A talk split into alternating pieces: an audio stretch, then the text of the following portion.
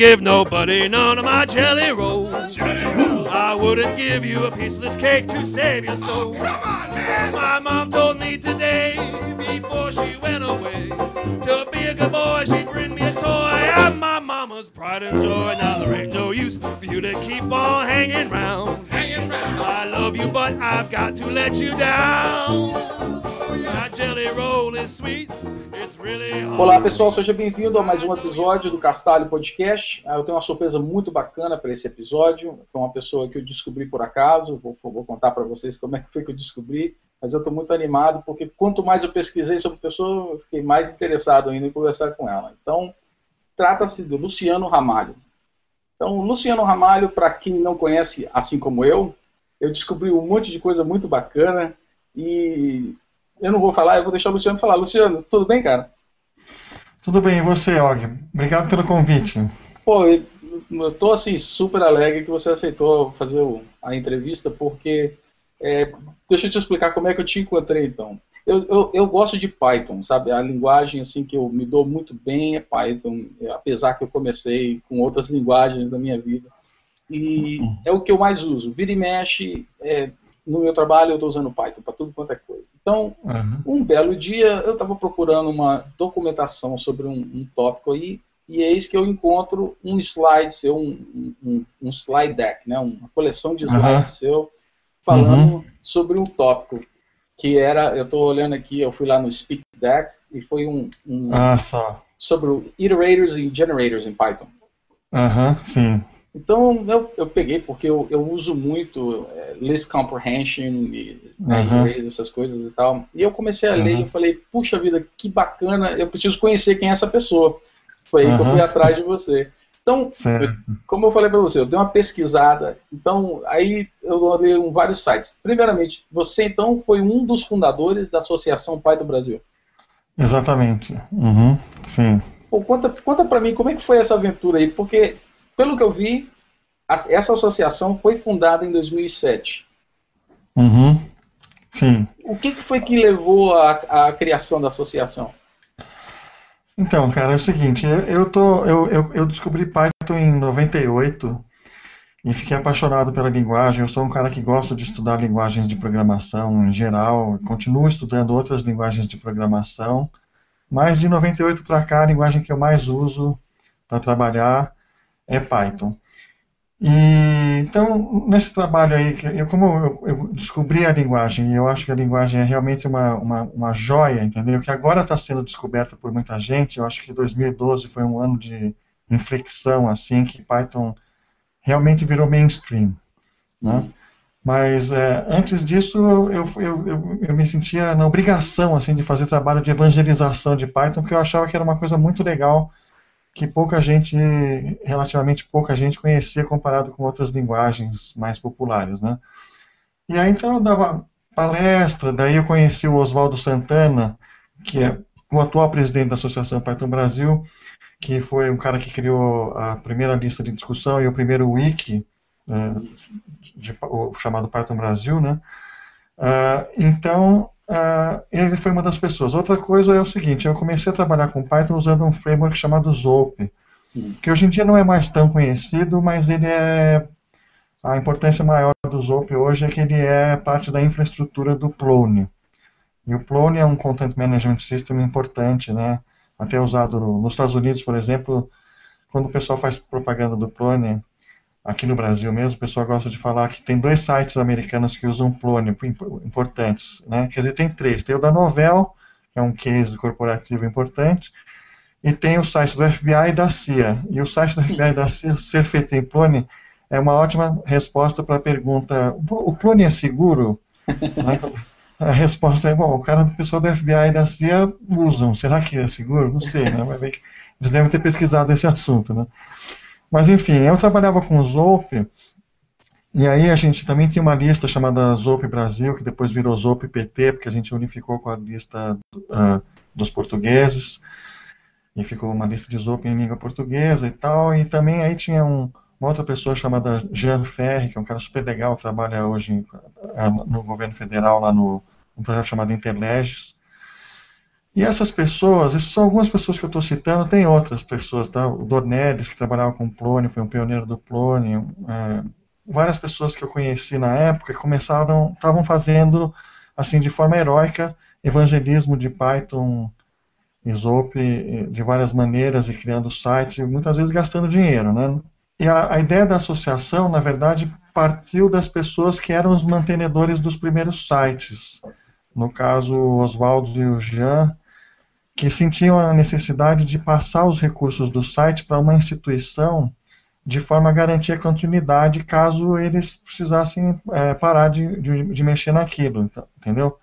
Foi, foi por aí que a, coisa, que, a, que, a, que a ideia surgiu. E também porque a gente já tinha organizado dois eventos Python Brasil, em 2005 e 2006, e o primeiro foi organizado pelo Rodrigo Senra, que é outra figura super importante na história do Python no Brasil, o segundo foi organizado pelo Ferri, que eu já mencionei.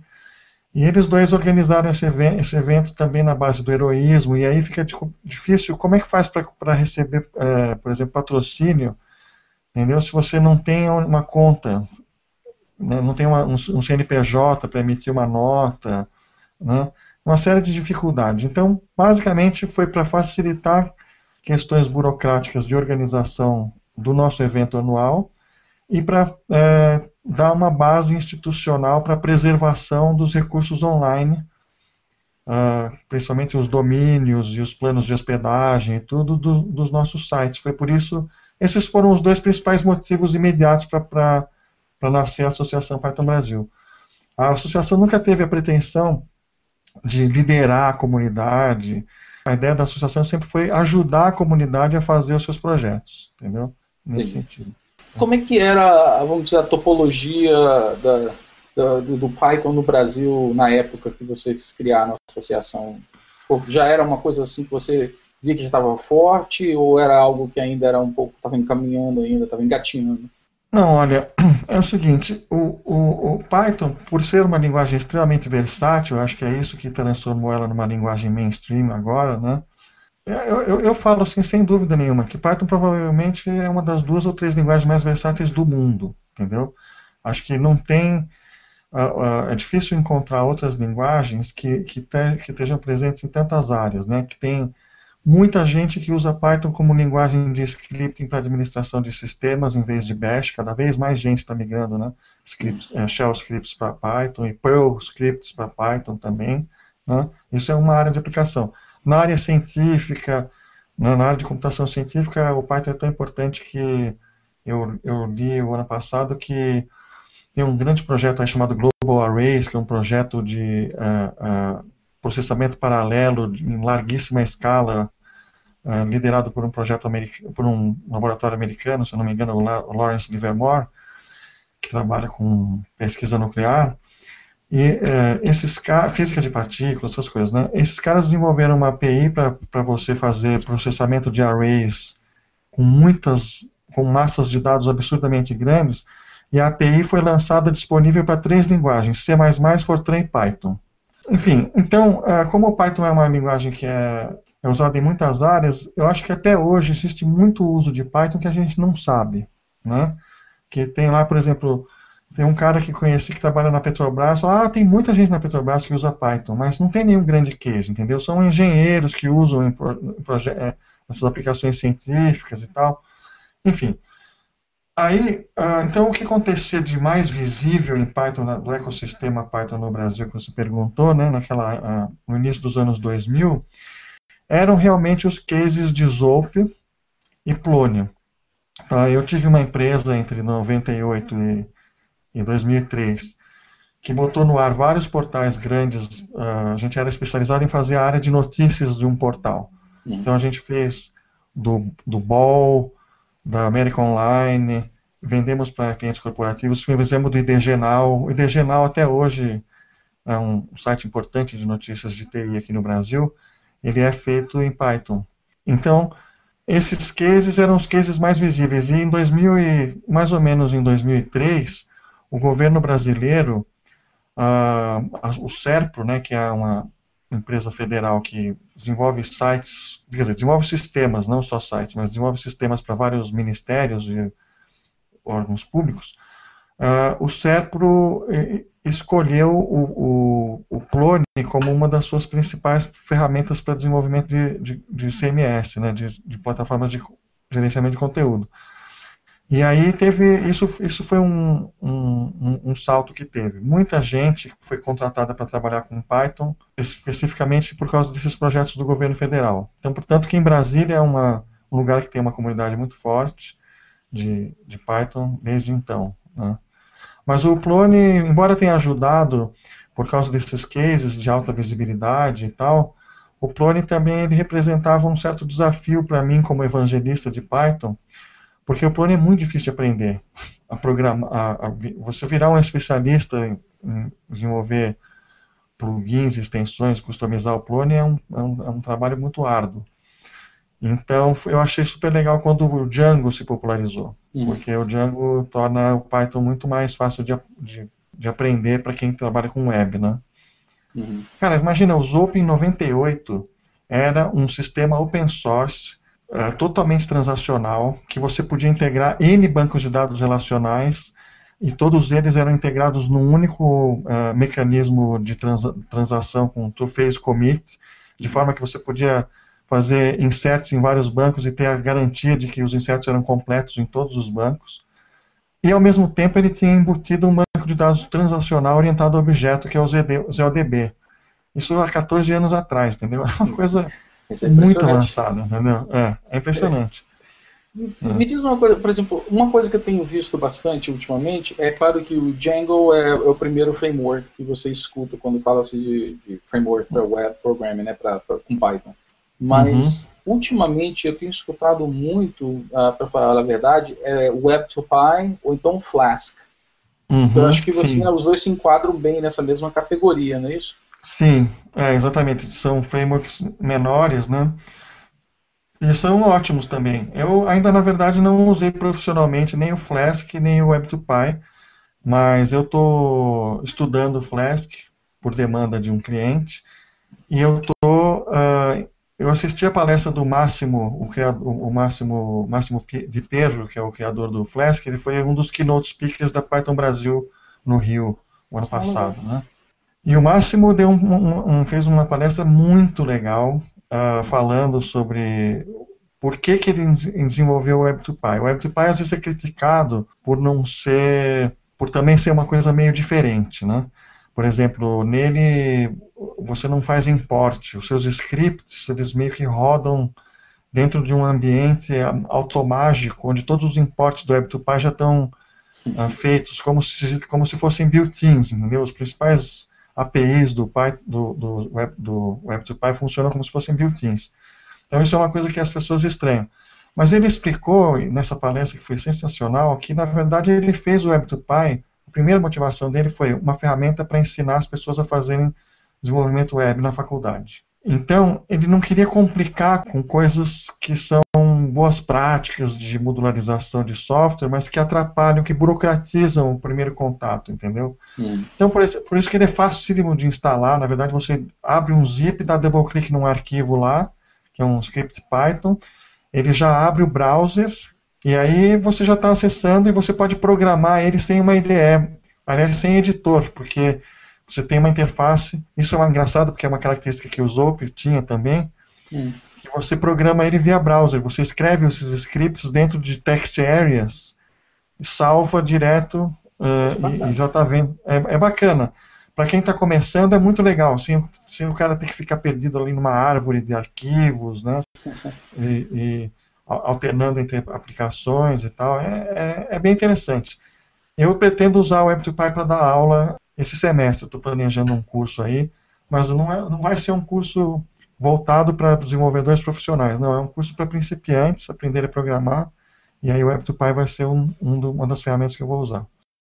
Eu quero então voltar ao começo que foi que eu te falei. Eu te encontrei por acaso por causa dos seus slides. Então, é, uhum. eu tenho que mencionar que primeiramente, eu achei a, a didática fenomenal. Eu acho que uhum. qualquer pessoa que pegar o seu slide, eu vou botar o link depois para todo mundo ver, é, não tem como não entender de forma bem fácil uhum. e prática. Mas uhum. o que me chamou a atenção foi a didática e, segundo, está tudo em inglês. Uhum. Esse é o Sim. seu público-alvo mesmo? É, é, é, o, Não. Você sempre escreve em inglês? Não, cara, é o seguinte, você é, é, é engraçado que você tenha achado isso, porque o que acontece é o seguinte, eu, eu gostei muito do, como é que chama lá? Speaker Deck, né? Esse serviço novo aí do pessoal do GitHub, né? Exato. Porque ele é, ele, é, ele é clean, ao contrário do outro que eu uso mais, que é o SlideShare, que é todo cheio de anúncios e tem uma interface bem poluída, né? É. Mas se você for no SlideShare, uh, SlideShare barra Ramalho, a minha conta lá, você vai ver que eu tenho dezenas de, de, de apresentações lá e quase todas são em português, tá? É, essas daí que você encontrou, na verdade eu nunca divulguei elas, eu nunca tuitei elas. Por quê? Porque essas são as palestras que eu vou dar na PyCon americana em, uh, no, em março, entendeu? Então o, o episódio já está dando, já assim, com furo, né, notícias aqui. Exatamente, é um furo de notícias, exatamente. Então, por que que acontece? Eu, eu submeti duas palestras para a PyCon americana, e tive uma super eh, felicidade de saber que ambas foram aceitas, né? E uma das, uma das estratégias que eu, que eu adotei, porque eu não sou um palestrante conhecido da comunidade americana, né, foi preparar os slides, os slides decks completos, entendeu? Então eu falei, ó, pessoal, os slides que eu vou apresentar são esses. Então o cara podia fazer uma aposta sentindo segurança, entendeu?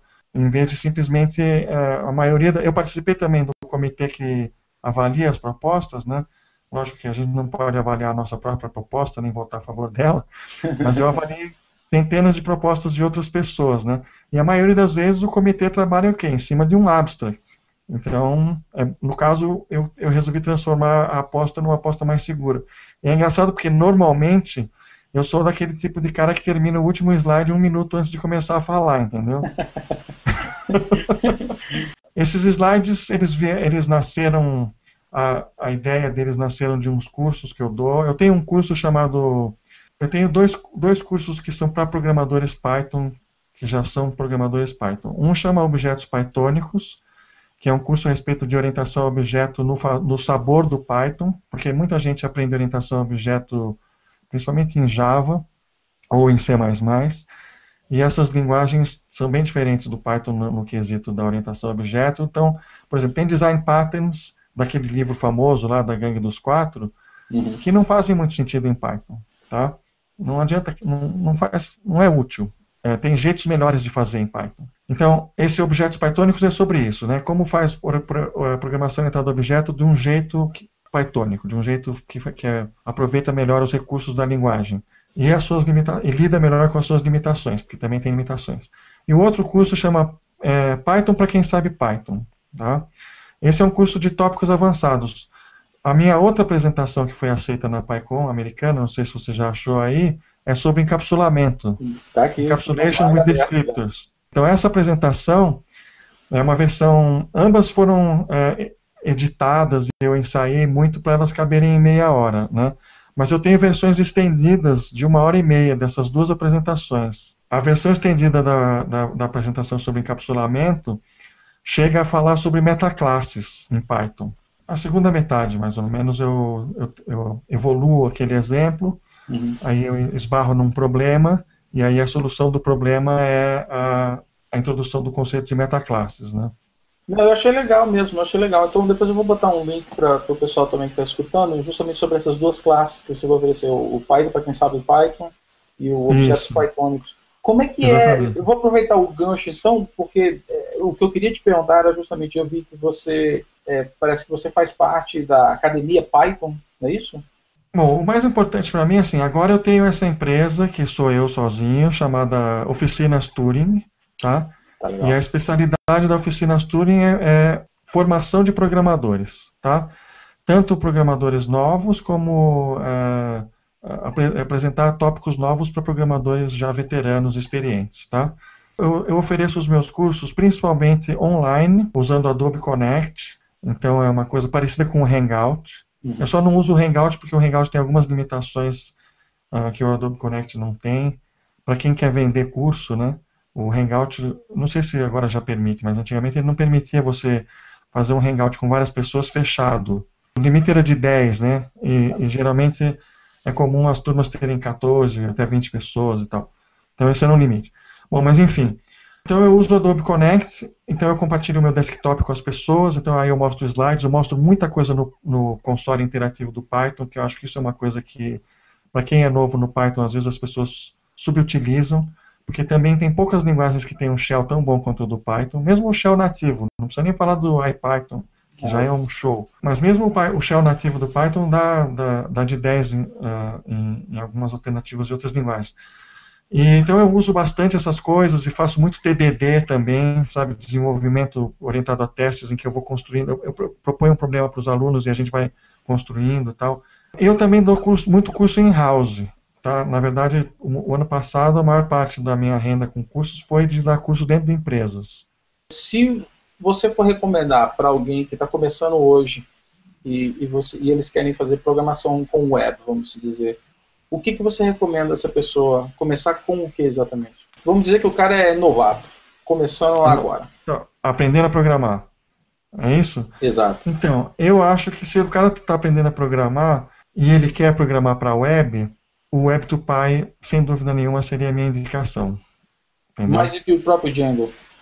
Sim, mais do que o próprio Django, porque ele uh, simplifica uma série de questões de, da arquitetura do sistema e tal que são confusas. Eu, eu não sei se, para quem está aprendendo a programar, programação web é um tópico meio complicado, porque você, para fazer programação web, tem que saber não só Python, mas também HTML, CSS e um pouco de JavaScript. Hoje em dia se espera isso, né?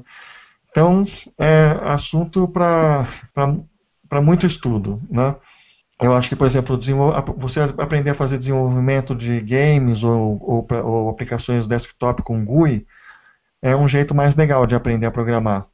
E, e agora tem aquele. Tem um, um novo toolkit gráfico para o Python que é lindo, que, que faz multitouch. Cara, eu acho que no desenvolvimento web, a melhor coisa é realmente o, o para começar, eu acredito que é o Web2Py, sem dúvida. Tá, e, e, vamos dizer então que esse é o, é, seria a base, o beabá, né? E para quem uhum. quer já levar isso para uma carreira, continua com o Web2Py ou você acha ah. que tem que ir para outra coisa? Então, ah, eu achei aqui o que eu queria falar. Eu queria mencionar o Kiwi. K-I-V-Y. Já viu isso aí? Não, não conheço. Nossa, dá uma acessada. É, é maravilhoso, um negócio lindo, super bem feito. É, uma, é um, um toolkit de construção de interface gráfica extremamente moderno para dispositivos multitouch. Inclusive, eles acabaram de receber uma verba da Python Software Foundation para migrar para Python 3. Pô, que massa. É, o, o Kiwi. É fantástico. Eu acho que. Eu, eu, sei que as pessoas vão. Os defensores do Web2Py vão, vão, vão, ficar chateados, mas eu acredito que. Eu acredito na maioria das pessoas que acha que o, o Web2Py não é para desenvolvimento enterprise. Embora ele até se posicione como isso, eu acho que no fundo mesmo o ponto forte do Web2Py é aquilo que o, o Máximo fala no discurso dele, na palestra dele, é para aprender a, a programar para web. E é isso aí. Por quê? É porque a, a arquitetura dele é uma arquitetura que não é uma arquitetura pythônica no sentido de facilitar a integração de outras coisas. Né? Eu acho que o, o, o Django é muito interessante, mas eu gosto mais do Pyramid, entendeu? Eu acho que o Pyramid, e tanto que tanto é que, olha, o Pyramid quando ele apareceu, ele apareceu como se fosse assim, na época o, o Ben Bangert, que é o cara que criou, criou o Pylons, estava começando a pensar na arquitetura do Pylons 2 e quando ele encontrou o Pyramid, que antes tinha outro nome, chamava Repose, ele falou: "Nossa, é isso que eu preciso". E o cara que criou o Turbo Gears também, que é o Mark Ram, também apoiou o Pyramid, entendeu? Então, o que a gente tem aí são caras muito experientes, sabe, que já passaram pela experiência de desenvolver um mega framework, uhum. os três, uh, quer dizer, os, porque eu tenho o pessoal do próprio Pyramid que veio do Zope, então, uh, eles reúnem uma experiência de como essas coisas têm que ser resolvidas muito forte, entendeu? Uh, então, eu acredito muito no futuro do Pyramid. Eu acho que para a, a médio e longo prazo é o melhor investimento. Eu gosto muito do Flask também, mas me preocupa o fato de que o Flask não tem nem começado uma versão pra, um porte para Python 3.0. E o próprio Armin Ronacher, que é o criador do Flask, colocou no blog dele há uns meses atrás que ele estava trabalhando numa grande empresa, por isso que ele não estava mais tendo muito tempo para o Flask, e que nesse projeto, nessa grande empresa, ele não estava usando o Flask, estava usando o Workzoig, que é a infraestrutura de HTTP do Flask, mas não o próprio Flask. Né? Então isso aí me deixou receoso em relação ao futuro. Eu gosto muito do Flask, mas eu também não vejo outras pessoas contribuindo em volume, entendeu? Então, eu acho que o, o Django e o Pyramid são as melhores apostas a longo prazo para o pro profissional de Python. Falando de outras coisas que eu faço, eu gostaria de, de, mencionar o Garoa Hacker Club. Você descobriu sobre o Garoa Hacker Club nas suas não, pesquisas? Não, esse eu não descobri. Não, então, porque na verdade a gente teve um segmento anterior aí falando de associação, que terminou numa nota não muito positiva, mas essa é uma outra. Eu continuo gostando do assunto e, e aprendendo e contribuindo na medida que eu posso com é, atividades associativas, assim, comunitárias e uma delas é, é, quer dizer, a principal agora na minha vida é essa, né? A, o, o Garoa Hacker Club é um hackerspace. Com certeza vocês devem ter um hackerspace aí em Chapel Hill, não tem? Tem. É em Chapel Hill que você mora, não é? É, Chapel Hill. É, é então. Você, você costuma ir lá e tal. Um dia eu vou te visitar aí, você me leva no Hackerspace aí, tá? Com certeza. É, tem vários eventos, uh, tipo assim, tem um dia que é só para fazer o Hacker Night, né? Que é o, justamente o Hackerspace. Uh -huh. Então é, é, uh -huh. é a segunda quarta-feira do mês. Só. É, então, cara, Hackerspace, Hackerspace então é um movimento internacional, né? Existem hackerspaces em todas as grandes cidades do mundo. O Garoa foi o primeiro hackerspace brasileiro, já existe há dois anos. E hoje eu estou muito feliz porque a gente pegamos na mão o contrato de aluguel da nova, nossa nova casa, que vai ter três vezes a área do nosso espaço atual, que nós alugamos aqui perto do metrô Pinheiros, aqui em São Paulo. E é, é, muito legal, entendeu? Basicamente é um, é, é, um espaço, né? O que é um hackerspace? É um laboratório comunitário, é uma, uma forma de entender, né? É um laboratório onde a gente tem lá osciloscópios, é, estação de retrabalho de solda, bancada de, de marcenaria, tem uma impressora 3D, tem um monte de outros equipamentos para as pessoas fazerem as suas invenções, e mesas, e projetor, osciloscópio, e a gente já está com dois anos de idade e estamos mudando para um lugar maior porque está tá dando super certo, eu estou super feliz. E uma das atividades que a gente tem lá, né? Tem muita gente que trabalha com Arduino, né? Tem uma noite do Arduino, toda quinta noite é noite do Arduino. É um evento que existe sem falhar há dois anos.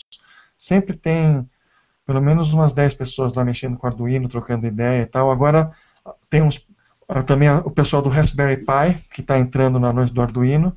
E uma das atividades que a gente desenvolveu lá no, no Garoa, que é muito divertida, é um coding dojo com Arduino. É um coding dojo tradicional, daquele negócio, aquele esquema de duplas de programadores vão lá por cinco minutos e tal. Só que o problema a ser resolvido é programar um circuito que eu apresento pronto no Arduino, só que mal documentado, como na vida real. então uma parte do uma parte do dojo é, é ficar programando probes para descobrir o que, que o circuito, como que o circuito está conectado para daí chegar no objetivo final. Uma experiência mão na massa, então. Exatamente, totalmente mão na massa. Pô, valeu. Bem, olha, chegamos então na parte do no finalzinho do episódio, que é justamente a parte que agora eu, eu gosto de fazer umas perguntas sobre o seu gosto musical, de filme, livro e tal. Então, eu geralmente uhum. falo para, eu pergunto qual é o top 5, mas você pode falar quantos você quiser, né? Claro. Então, vamos começar por, tá por música. O que, que você curte? Cara, eu sou um super fã, por exemplo, da Bjork, tá? Eu ouço tudo dela, as trilhas sonoras de filme, os singles, tem uns singles antigos, eu gosto muito da Bjork. O uh, que mais? Aí eu tenho uns outros gostos, assim, eu, eu, eu gosto de algumas óperas, incrível, mas eu gosto muito, por exemplo, do uh, da Flauta Mágica, do Mozart, gosto de umas óperas do Philip Glass, que as pessoas acham extremamente chato em geral. Né? Tem um episódio muito engraçado do South Park que aparece o Philip Glass e ele é super chato. Uh, é até engraçado, a minha esposa odeia o Philip Glass, eu só posso ouvir no fone de ouvido, Philip Glass, mas eu gosto e tem as, as óperas dele também, que mais que eu gosto? Ah, cara, eu gosto muito de rock das antigas, assim, tipo Deep Purple, Led Zeppelin, Pink Floyd, uh, Frank Zappa. São os clássicos, uh, né? É, exatamente. É.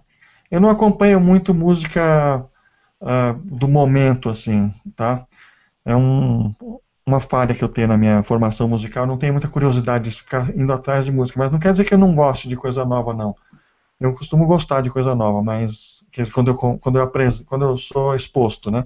Mas é que eu não vou muito atrás, entendeu? e tá aí, em termos de filme ou televisão, tem alguma coisa assim Olha, que você curte, ou que marcou, sabe?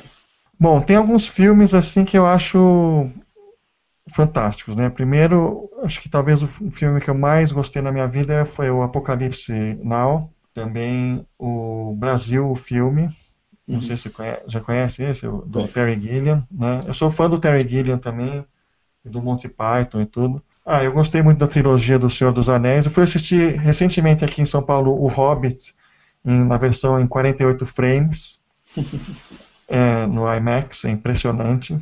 Recentemente eu reassisti a trilogia do, do Poderoso Chefão, que é sensacional também, né? E tá bom, e em termos de leitura, o que, que você curte? Leitura, deixa eu ver. Bom, infelizmente eu tenho que confessar que eu leio, eu leio muito livro técnico, né? Mais Normal. do que outras coisas. Mas eu também. Uh, eu gosto de ler não ficção, assim, tipo história. Eu gosto de ler livros de história, né? Tipo, eu li um livro muito legal que tem em inglês, na verdade é de um autor australiano chamado Accidental Empires, que é sobre a a vinda da família real portuguesa para o Brasil. É um livro de história do Brasil, mas é escrito por um australiano e eu achei muito legal. Accidental... Vou olhar isso aí, porque eu, eu, li, eu li recentemente ah, um livro é, que chama 1800 e... como é que é? 1822, é, 1800, é isso, tem o 1806 e o 1822. 1808 e 1822. Ambos são do mesmo autor. É, o meu, o, esse daí, uh, não, eu falei errado o nome do título, não é Accidental Empires. Putz, em português chama Império Deriva, mas eu até li em inglês esse livro, mas enfim. Mas o Império Deriva, se você procurar em português, vai achar o autor e vai achar o livro em inglês também. O Império Deriva é um. É um é... eu não li o 1808, então eu não sei, mas eu sei que os dois livros são sobre o mesmo assunto, né? Que isso é de fato a, meio que a fundação do Brasil, né? Porque teve a, as descobertas, a colônia e tudo mais, mas o, o Brasil começou a. O, o Brasil deu um salto com a vinda da família real, né? E a nossa independência já foi em cima dessa estrutura, né? Nossa independência foi declarada por um príncipe herdeiro da família real, né? Então, as, as instituições realmente do Brasil nasceram ali. Bom, esses dias quando eu fui assistir o Hobbit, o filme, eu resolvi ler o Hobbit, porque eu, na verdade, nunca tinha terminado de ler. Eu, comecei, eu li o Senhor dos Anéis inteirinho, mas o Hobbit, quando eu li há 30, quando eu tentei ler há 30 anos atrás, eu achei meio chato. Mas agora, por causa do filme, eu fiquei motivado a ler de novo e a minha mulher falou que eu preciso ler alguma coisa que não seja técnica para dormir. Porque senão eu fico lendo coisa técnica na cama e aí eu fico muito elétrico e depois eu levanto, vou testar mais um negócio, entendeu? Sei exatamente como é que é. Então, terapeuticamente, assim, eu estou lendo o Hobbit. Eu vou falar de um livro brasileiro que, é, que eu acho legal, que é uh, Estação Carandiru, Entendeu? Esse livro, aliás, o Drauzio Varela, que é o autor desse livro, acabou de lançar um livro novo aí, chamado Os Carcereiros, que é meio na mesma linha, mas o Estação Carandiru é maravilhoso. Não é um livro denúncia, não é um livro pesado, é um livro muito rico a respeito de como que, é, como que era a vida né, dentro dessa prisão enorme que existia aqui em São Paulo, que agora foi demolida, né? E é fantástico, inclusive no aspecto antropológico, porque ele preserva o jeito que as pessoas falam, as expressões e tal. É muito gostoso. Esse livro vale a pena. Olha, cara, foi assim um prazer enorme conversar com você. É, eu gostei muito. Para mim também. Eu, eu, queria ter conhecido você antes, até porque quando eu estava aprendendo Python, porque acho que você teria me ajudado bastante no começo. Eu, eu me, me, jogaram, assim, eu comecei um trabalho novo, falaram, você tem que aprender Python. E aí eu fui aprender uhum. Python. Mas o legal é que Python é fácil de aprender, né? ainda mais para quem já programa mesmo. Exatamente, é. é, é. Mas eu aconselho, é, eu vou assim, eu recomendo para você que está escutando, eu recomendo que vocês dêem uma olhadinha depois nos slides, porque ah, eu acho que os tópicos são coisas assim um pouco avançadas, não é para é, não é uma coisa que você aprende logo de cara, talvez, mas você vai aprender umas coisas muito legais que vão, vão transformar o seu programa, assim, vai melhorar muito mais o desenvolvimento do seu programa se vocês aprenderem as coisas que estão no slide decks. Eu quero te então desejar assim boa sorte aí com a oficina Turing. Tá? E, Obrigado, Og. E o Garoa. Uhum. Achei, achei, a ideia do clube muito, muito bacana mesmo. E é bem legal. Se você realmente vier pro lado de cá, por favor, me uhum. fala com antecedência que gostaria tremendamente de conhecer. Eu gosto muito dos Estados Unidos, eu tento viajar para os Estados Unidos pelo menos uma vez por ano e certamente eu vou. Eu tenho muitos amigos na costa leste também, então podendo, eu vou ver se eu estico para te conhecer aí, ao vivo. Bem sim, cara, vai ser um prazer enorme. Tá bom? Tá bom, então, Og, muito obrigadão. Ah, Valeu. Pô, obrigado a você, cara. E para vocês que estão escutando, um abraço e até o próximo episódio. Até mais.